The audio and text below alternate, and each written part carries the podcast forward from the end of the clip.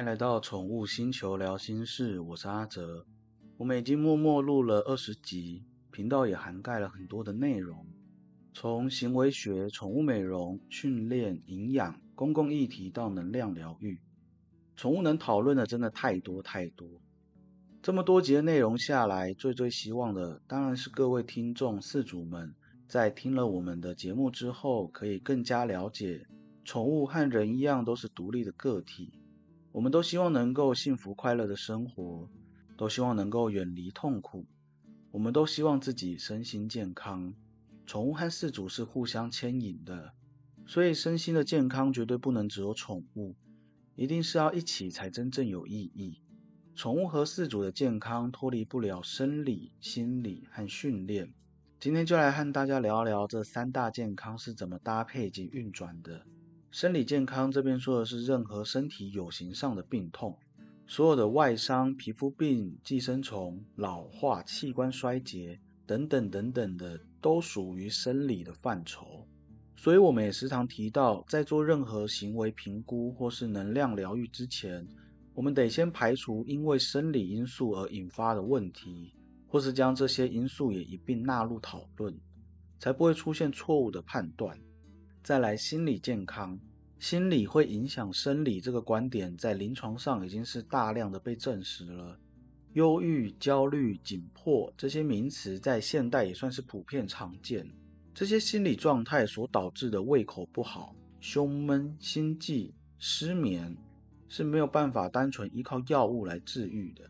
我们一定得从心里面着手，这样摸索、找寻根源的过程，有时候是很漫长的。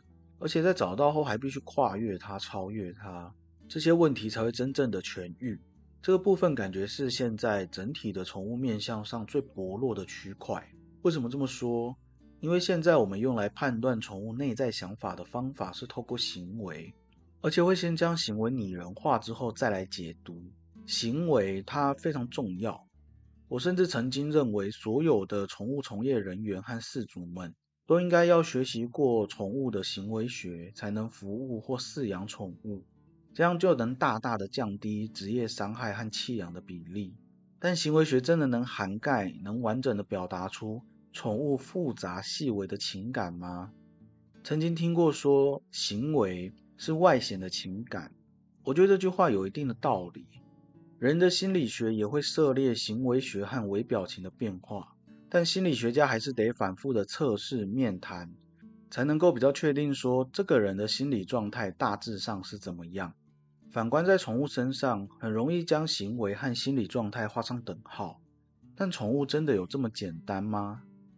在灵性的角度上，就像我前面讲的，宠物和人一样是独立的个体，在学习上的填鸭式教育、齐头式平等，都忽略了每个个体的独特之处。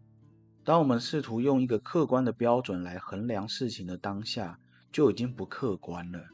人会有方式展现专属于他的天赋，宠物也会有自己的方式来表达属于它的情感。所以，我们的宠物沟通或者能量疗愈，就算遇到一样的行为问题，所解读出来的讯息也有可能会让人意想不到。所以，心理和生理这两者是会互相影响的。那为什么还多了一个训练呢？这边训练的意思其实是指互动的健康。